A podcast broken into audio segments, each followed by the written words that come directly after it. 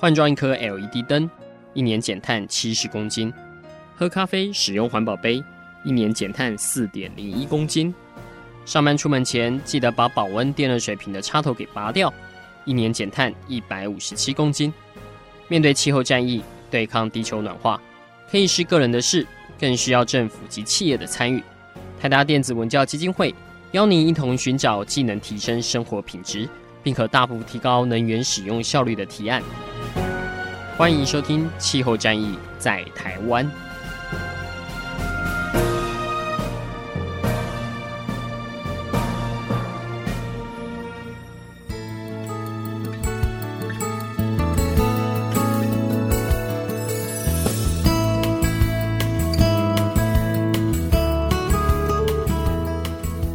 各位气候战役在台湾的朋友，大家好，我是今天的主持人，台达基金会的姿蓉。过往呢，企业在经营发展的时候，环境议题不一定是很大的考量哦。但是随着气候变迁带来各方面的影响，像是天灾的常态化，让企业在永续经营的时候也面临了更大的威胁，好像也会让企业稍微调整一下态度哈。那今天邀请的来宾呢，是来自于 KPMG 安侯永续发展顾问有限公司的副总经理林全兴哦。呃，我们节目上面呃就呃称呼他为 Sam 哦。那相信听众朋友也。也很好奇，呃，这些为企业掌舵的 CEO，他们自己是怎么看待气候变迁的？对他们的经营决策又有什么样的影响？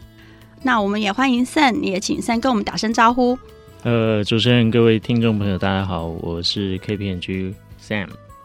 那 Sam 其实自己曾经在业界内部也主导过产品的发展，还有就是呃永续策略的发展哦。那目前在顾问业其实也有很长的经历了。我们也先请 Sam 来介绍一下自己跟 KPMG 这个公司的背景。是，呃，十来年前，当台湾在永续这个议题越来越受重视的时候，那我那时候蛮幸运的，可以在一家国际知名的电脑品牌公司。那那个时候，整个台湾还没有呃特别有一家企业，它去成立所谓的永续发展办公室，专门在这个公司治理、环境跟所谓的社会议题上面去有一个专责单位去投注跟关注这些事情。那在那一段期间呢，我所负责包括所有呃整个公司集团大概所有的海外一百多个国家营运据点。相关的气候跟温室气体的一些排放、绿色产品的一些规划跟经营管理。那我自己也到了这一家做呃笔记型电脑的品牌公司的前线去做了几年产品经理。那实际的体会跟了解到说，大概在整个商业上面对永续和绿色议题的一个布局跟想法，这是我自己过往的经历。那后来，呃，大概在二零一三年的时候，呃，四大会计师事务所以 KPMG，呃，第一个看到这个趋势。呃，我的意思是说，通常人家想到的会计师事务所，大家都觉得说，啊、就是在做一些财务签证啊、工商登记啦、税费的一些处理。那很多人他没有办法去连接说，诶，为什么会计师事务所他会对所谓的气候变迁跟企业永续发展有兴趣？那这显然，呃，是一个很重要的象征。在所有的企业里面，会计师事务所服务资本市场。那看到说企业面临到很多永续跟绿色的一个相关议题，所以特别在二零一三年，领先国内所有的会计师事务所，在顾问部门底下成立我们啊 KPMG 安侯永续方案顾问公司。那也希望可以协助。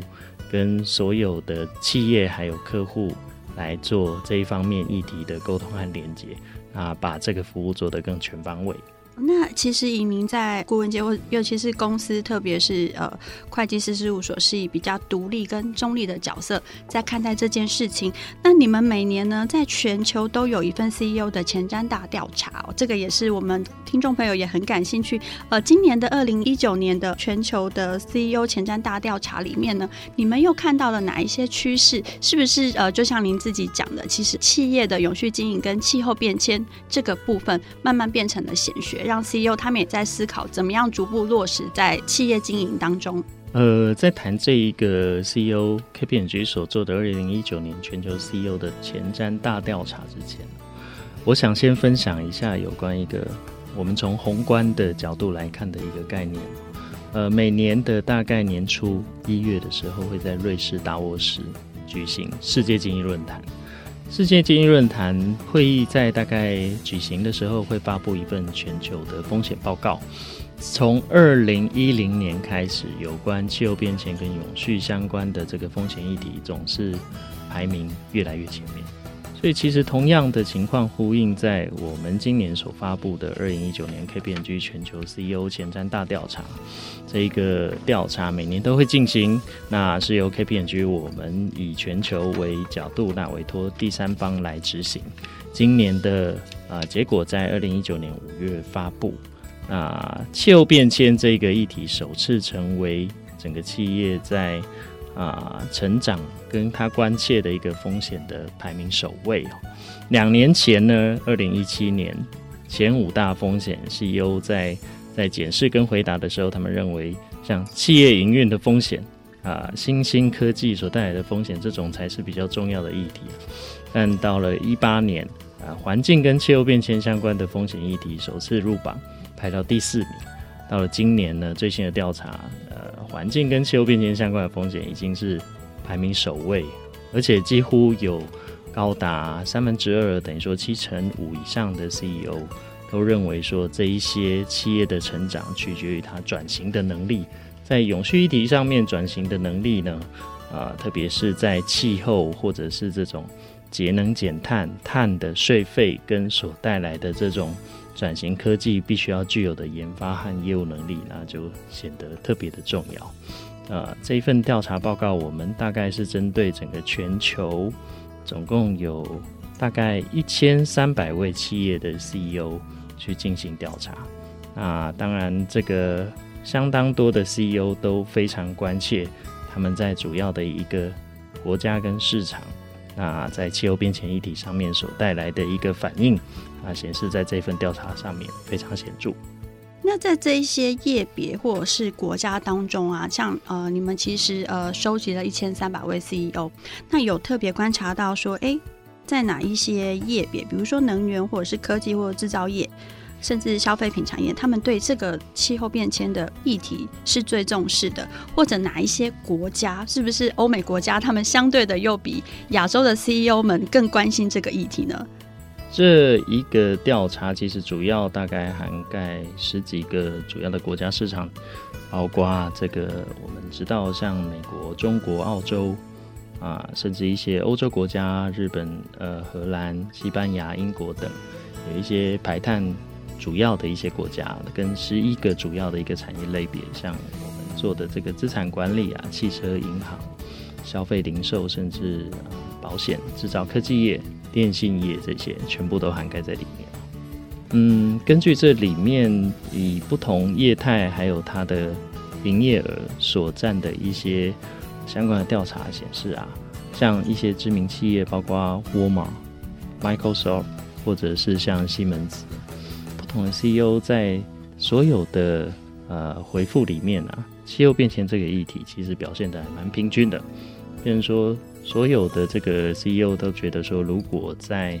各种不同产业里面，这仍然是他们必须要去关切跟注意的一个议题。但我觉得这是我个人觉得这是一个非常有趣的现象。过去几年，特别是随着巴黎气候协议订定以后呢，啊、大家开始觉得说，哎，以前这个谈气候跟永续好像，呃，就是一个节能减碳做环保的工作，但现在好像，哎。越来越像真的一回事，实际面临到这个营运上面的威胁的情况越来越多。我想这个不管是在国际上或者在台湾，其实大家都相当有感觉。如果您还记得的话，特别是在台湾，这个降雨的情况越来越呃密集，一天可能就把一年份的雨量下给你。啊，像在台北的话，这个以前。基隆路可能不会淹水啊，变基隆河，那你的相关的生活都会受到一些冲击跟影响。那我想，其实这个调查是针对 CEO 本人哦，但并不代表说企业真的就是也是朝这个方面来做努力，对吗？呃，是是，那所以接着呢，其实我们要讨论到说，哎，呃，虽然 CEO 本人是这么想的，但是其实他的意志呢，落实到就是企业各个层面，显然还有一段过程要努力哦。那下个阶段呢，我们就再回来节目当中，那听 Sam 告诉我们，就是气候变迁的风险在 CEO 的心中，还有他们怎么样把这些他们心中想的一些对策，包含能源转型，落实到企业经营的过程里面。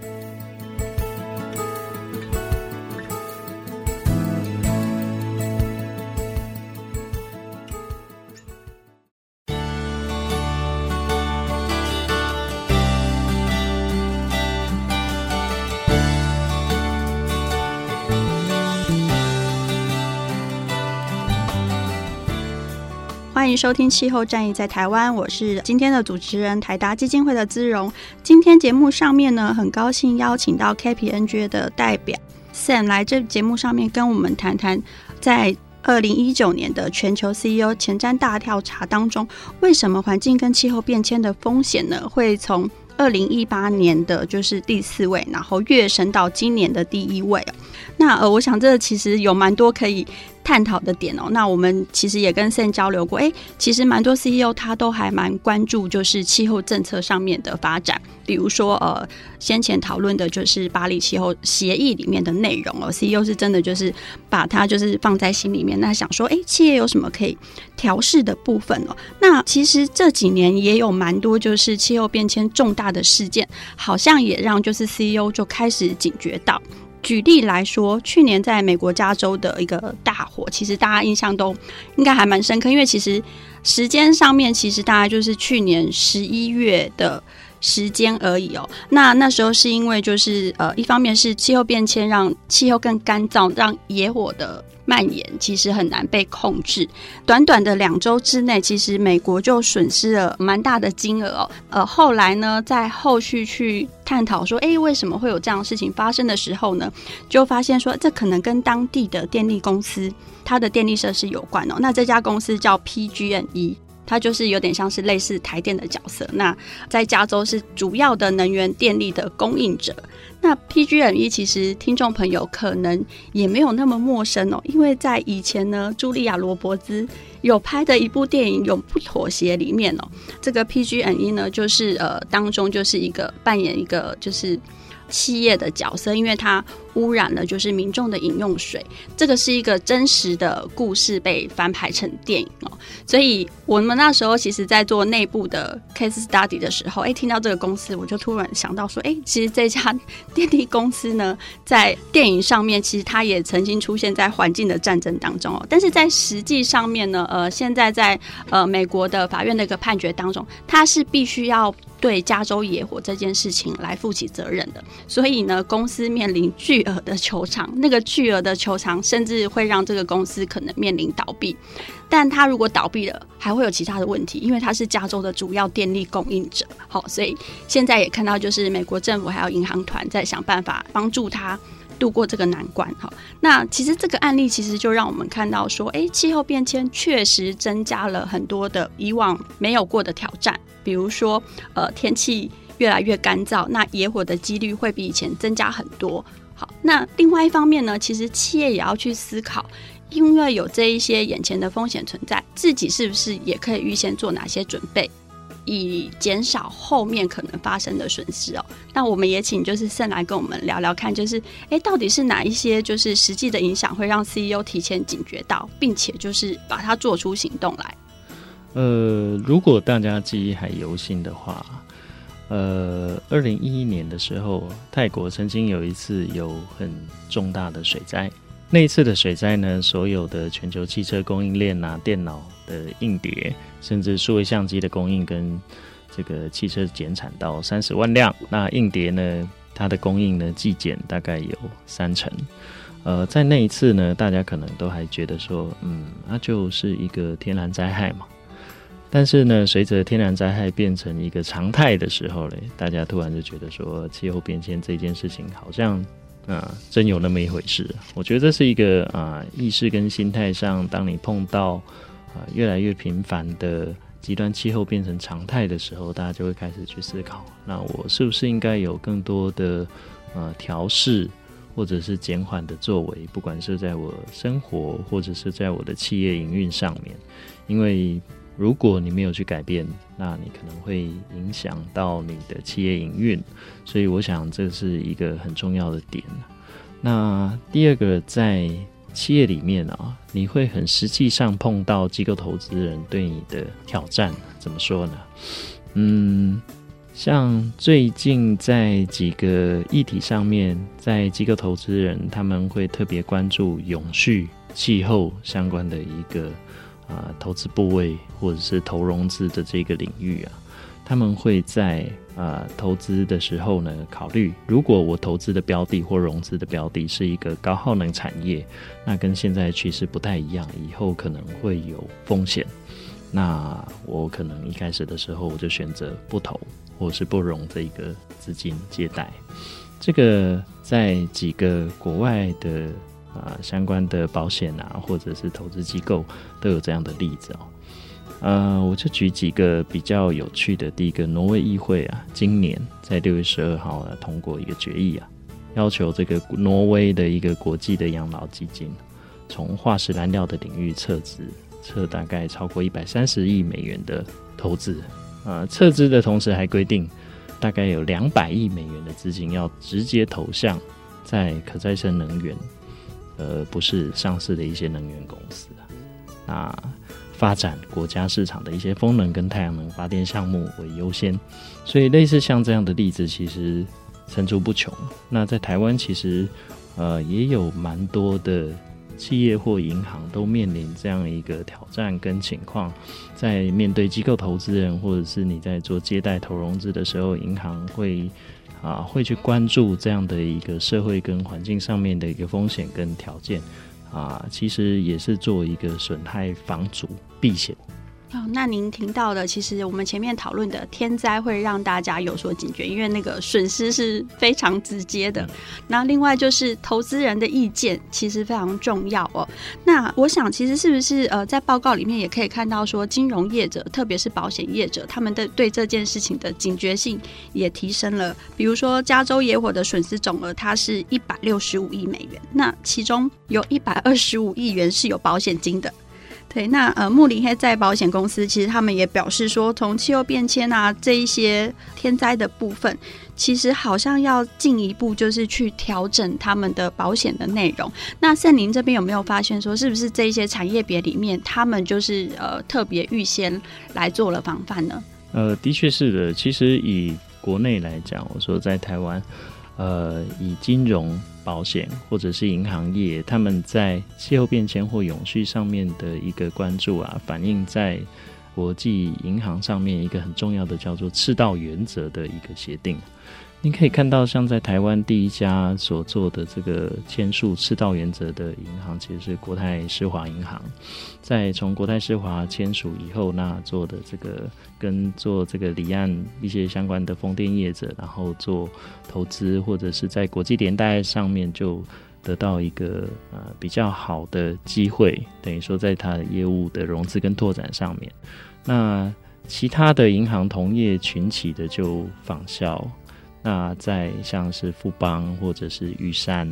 那很多的银行就会开始针对啊签署赤道原则，在他自己的投融资里面授信去加入检核环境面、社会面的一个相关风险。那特别关注在这个气候变迁或者是永续议题上面，就啊有他们自己内部的一个规范，甚至黑名单。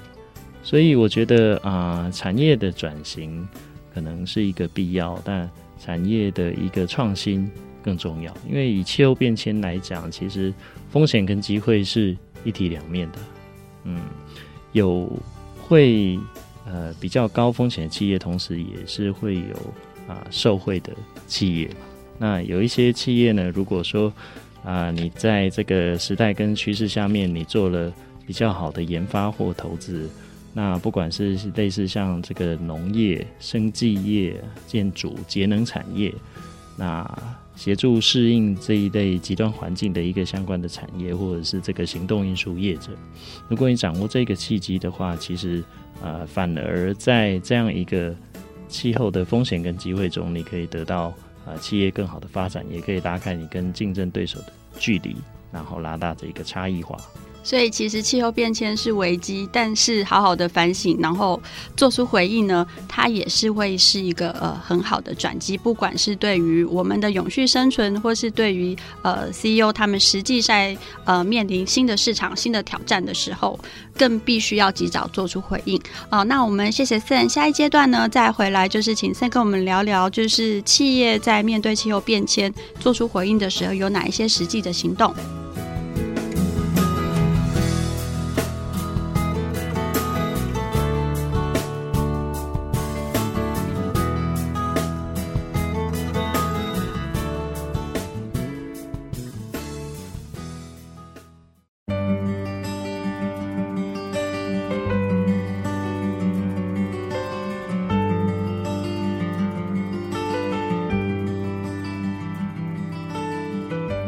到气候正义在台湾，我是今天的主持人台达基金会的资荣。今天呢，我们很高兴邀请到 K P N G 安侯永续发展顾问公司的副总经理林全新 Sam 来跟我们聊聊企业在面对气候变迁挑战。如何去做出成功回应的议题哦，将危机可以化成转机。那这个阶段呢，其实呃要邀请 Sam 来帮我们，就是分析一下，当 CEO 他警觉到这件事情其实很重要的时候，他怎么带领企业去做转型？特别提到又是能源转型或是干净能源的使用上面，这个跟企业本身的经营有什么很直接的关联性吗？呃，在这个部分呢、我想特别跟各位听众朋友。谈到有关气候变迁对企业的造成的风险的类别哦，其实这个类别大概分两个，一个是转型上面的一个风险。所谓转型上面的风险，可能是跟当地的政策跟法规，或者是你的现在的客户偏好啊，行为改变，或者是在一些产品跟服务上面，你可能面临到地区性更强制的这种绿色环保要求，这是一种。那另外一种是实体上面的风险，所以实体上面的风险，就像我们刚刚呃谈蛮多，然后也是比较容易实际上碰到的，包括有一些呃极端天气事件，或者是降雨形态改变、海平面上升跟平均温度上升，类似这种情况。所以当企业在面对转型跟实体两个风险的时候，应该我们先呃聊一下说，以政府来讲，通常。不管是在国内或国外啊，政府扮演什么样的一个角色啊？在国内跟国外呢，法规定定一定是一个上位指导纲领嘛。那在碳排跟气候变迁需要做减量的一个基础下面，总量管制跟碳交易啊，收碳税，或者是以所谓的这个 SBT 科学减量基础去规划啊，我们企业里面大概可以有多少的。碳可以从哪一些部门或者是方式来做减量？这种都是啊，目前企业啊非常关注，那也是各国政府在法令规范上会特别去订定跟要求。第二个，政府当然它也会去做一些辅导的一些工作，或者是这个减碳机制上面的设计啊。像就我们了解，这个有一些我们比较多国际布局的客户。他会在跟他的在地政府做合作，呃，在地政府跟他做一些相关的节能辅导，或者是他的厂房设备、产品研发上面的一个这个汰旧换新啊，制成的改善，或者是甚至是低碳的燃料的替代，那这种都会有。我们就这个很多的企业里面，可能比较容易去。呃，忽略到的反而是说，哎，企业有没有真实的在企业内部把所谓的碳这件事情，它可能是要收费的这件事，把它放在心里面。因为在国内，呃，台湾这个碳目前的呃价格其实是呃一个隐藏性的成本，但在有实施国际碳交易的这个国家呢，它是一个真实反映的一个税费或成本。所以企业其实内部有一些碳定价的一个制定。那另外，企业朝这个百分之百的再生能源做一个目标的努力，这种都是蛮多的。呃，从金融业、科技业里面，像 Apple 或者是 Google 这些跨国企业，那联动到台湾的一些这个科技业，他们也必须要去符合这样一个要求跟规范。好，那其实能源转型它呃分成内外两种啊。第一个就是外部的政策法令要能够去友善的引导，甚至呃就是提供企业协助，在制度上面或是在税负上面提供一些优惠。那另外一件事情呢，其实是内部哦。您刚刚提到，其实呃制程啊或是设备的更新。那另外一块其实是人的文化的树立哦。那我有注意到，就是报告里面还有提出一件，就是 CEO 也觉得很重要的，就是要培养创新文化。那这个培养创新文化，你们做的定义也是蛮有趣的，就是重点是要快速失败，而且正面的看待这一些尝试，是不是也可以跟听众朋友分享一下？就是呃，你们就是在做报告的时候，对于这个发现哦，是用什么样的方式去看待？他会觉得说啊，这个也是呃未来企业在竞争上面一个很重要的竞争力。呃，我想这个的确是一个非常有趣的结果跟议题，也跟听众朋友跟主持人分享哦。呃，大家思考一下，我就举一个例子。呃，如果说这个福特汽车的出现，它是取代跟终结马车时代，那电动车的出现呢，其实意味着准备要终结的是这个内燃机。以汽柴油为这个发动燃料的一个时代嘛，那任何的一个时代创新，它可能都会面临到各种转型。那以气候变迁来讲，你可能会碰到的转型，包括你要有更多的时间在企业内部去容错，跟 CEO 去给更多的资源，让部门去创造更多能源效率更好。或是更不一样的产品的转型，你在未来才会更有竞争力，而且跟得上这个转型的时代。呃，比方说有一个在芬兰的炼油公司，呃，它是全球最大的再生柴油的生产商。那你生产一个再生的柴油，其实就是面临了现在我们刚刚所提到的高碳能源的转型。那我们没有办法再用传统的这个化石燃料来提炼跟生产石油，它的这个行销的区域以后可能也会受到限制。那我们是不是有机会把这些动物油脂跟植物油，我们都把它转换变成低碳再生燃料的这种专利技术？那你掌握了这个专利技术，你就有你的 niche，你有独特的一个利基市场。那这个再生油品呢，可以减少温室气排放量六十 percent 以上。所以对他来讲呢，二零一七年他的这个再生能源型的一些类别跟产品，相对的就帮助了减少八百三十万吨的一个碳排量。那尽管这种再生柴油它仍然是少数的利基市场，可是已经是他的公司高获利产品。它的油品虽然只占公司产能的十五 percent，却贡献了六成的这个营业利益。所以在这个去年啊，这家公司芬兰的这个炼油公司啊，就是。奈斯特石油，呃，股价大涨大概四成，啊、呃，远优于全球排名前几大的一个石油同业。那我想这就是一个很好的案例。哎、我这边也想补充一下，近期我们其实采访过，就是从丹麦来的离岸发电的这家公司呢，他们的前身其实是做石油产业的哈。那为什么后来就是转型做离岸风电，而且就是呃誓言就是要创造一个百分之百就是绿色再生能源运作的世界哦？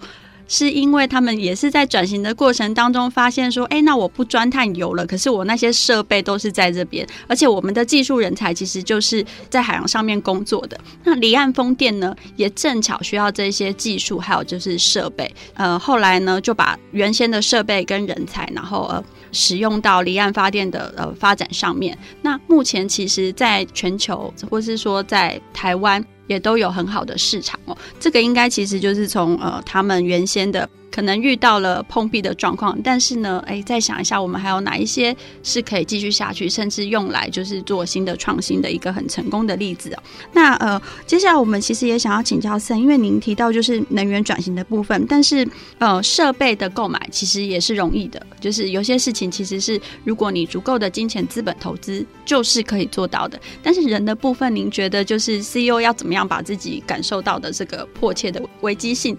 让就是企业内部的成员他们能够意识得到。呃，我觉得就 KPMG 在很多服务的客户里面啊，他们不管是在做所谓的企业社会责任 CSR，或者是在关注这种企业永续的议题，通常这个来自于高层的反应，呃，很特别的。以前高阶经理人在这个议题上面的。呃，反应通常就是比较一般般，哎，不会特别关注，也不会去忽视。但这几年来呢，高层的意识非常的清楚，他知道说这是全球的一个重要危机，也是啊转机，所以他会投注的很多心力跟资源在这个议题上面做管理跟关切。但反过来呢，这个看到许多的这个，特别是我们服务的客户，他在呃推行的时候呢，有的时候这个。啊，top down 来推行所谓企业内部的一些永续相关的工作的时候，看似容易，但实际上要凝聚这个共识力，跟整个公司动起来来执行，那配合其实不是非常容易。所以在公司里面，可能很多的这个企业，它透过许多的教育训练，不管是线上或是线下，或者是在这个。工作方那试着透过不管是外部或者是内部的这种公司凝聚的一些作为，那来希望把这个风气跟意识都带动起来。那的确也逐渐有收到一个比较好的成果。我们另外这个根据一个调查研究发现，其实千禧世代，也就是在这个新的世代里面关注永续跟气候议题的比例，其实是相当高的。那如果说呃，我们的企业掌舵者没有意识到这样一个趋势的话，那也许说他们在未来，不管是在吸引人才啊、留任，或者是在做这种投融资工作的选择上面，都也许不会再是啊台面上最主要的一个领导跟竞争者。好，我们谢谢 Sam 跟我们分享了国际上的 CEO 怎么去想气候变迁这件事情，是危机也是有转机，那甚至可以帮就是企业找到下个阶段的竞争力。下个阶段呢，我们再回来就是听 Sam 跟我们分析台湾的企业呢，在面对气候变迁的时候，他们会怎么做。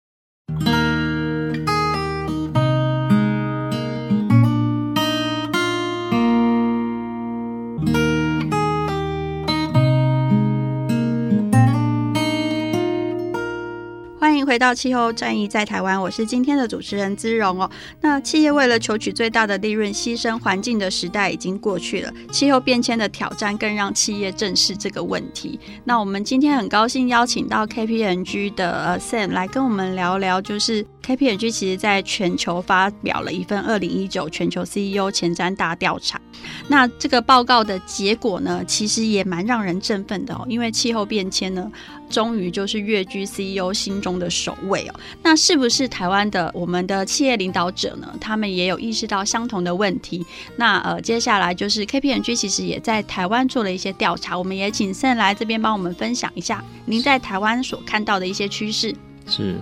呃，我想特别跟主持人还有听众分享的哦，这一份报告其实。在除了我们调查全球大概有一千三百位左右的 CEO 以外啊，这份报告在台湾其实也调查了大概将近有五六十位的 CEO，那收集到他们的意见跟声音，呃，一样是在各个不同的行业跟产业里面呈现一个非常有趣的结果，呃，调查的样本还蛮平均的。分布在像我们以台湾为主力的一些企业，像是这个能源产业或者是科技业啊，电信跟银行、零售业，甚至是保险业，他们一样对于这个气候变迁议题都感到非常的重视啊。呃，这个东西还可以从哪个地方观察出来呢？呃，在台湾，其实如果我们嗯听众朋友有特别注意到的话，这个台湾的政府或者是企业在绿电上面的一个它的这个需求越来越高。以前这个绿色电力啦，或者是说，哎，要不要购买绿电啊？这个在以前经济部它一开始的时候推出，大概每一度电呢一点零六元左右的一个附加费率的一个绿电认购。刚开始在认购的时候，哎，交易蛮冷清的。像在在这个台湾在推的这个再生能源凭证，二零一七年大概只有五笔八十三张的一个交易量。但是呢，诶、这也是一个蛮有趣的。二零一八年九月的凭证的交易量就破了千张，到了十二月底的时候就有两千多张了。那目前呢，在台湾国内的绿电大多都是依循台湾这个我们内部再生能源的一个保证收购的制度，就是趸购啊，被台电收购啊。那这样一个绿电其实没有办法申请凭证啊，那市场可供交易的绿电量就非常少。所以，我们其实从这个全球 CEO 调查报告，或者是台湾的一个调查报告的趋势，您可以发现到一样的情况。我们刚刚一开始的时候有提到，二零一七年的时候，前五大风险，环境跟气候变迁的风险和议题完全没有在里面。那这个回应到说，当年这个经济部在推绿电的这个采购凭证采购的时候呢，交易量也是非常的冷清。随着今年这个环境跟气候变迁的风险呢，变成到第一位首位的时候呢，反映在这个绿电的凭证采购呢，也是哎相同的一个情况，变成说你有钱都买不到。但是，是不是有另外一个议题是，其实台湾政府所通过的凭证，不见得是企业可以拿到国际上面去通用的？这样是不是也相对的会降低，就是企业它在呃采购绿电上面的一个脚步呢？呃，的确是会有这样的一个顾虑跟疑虑啦，因为呃，国内的这个政府跟主管机关有。有他的这个目标跟一些政策推动的想法，所以目前呢，我们大概只能购买，我说企业只能购买在台湾的一个这个绿电的交易凭证。那购买国际的这个绿电凭证，其实是呃没有办法在台湾国内算是可以做抵减。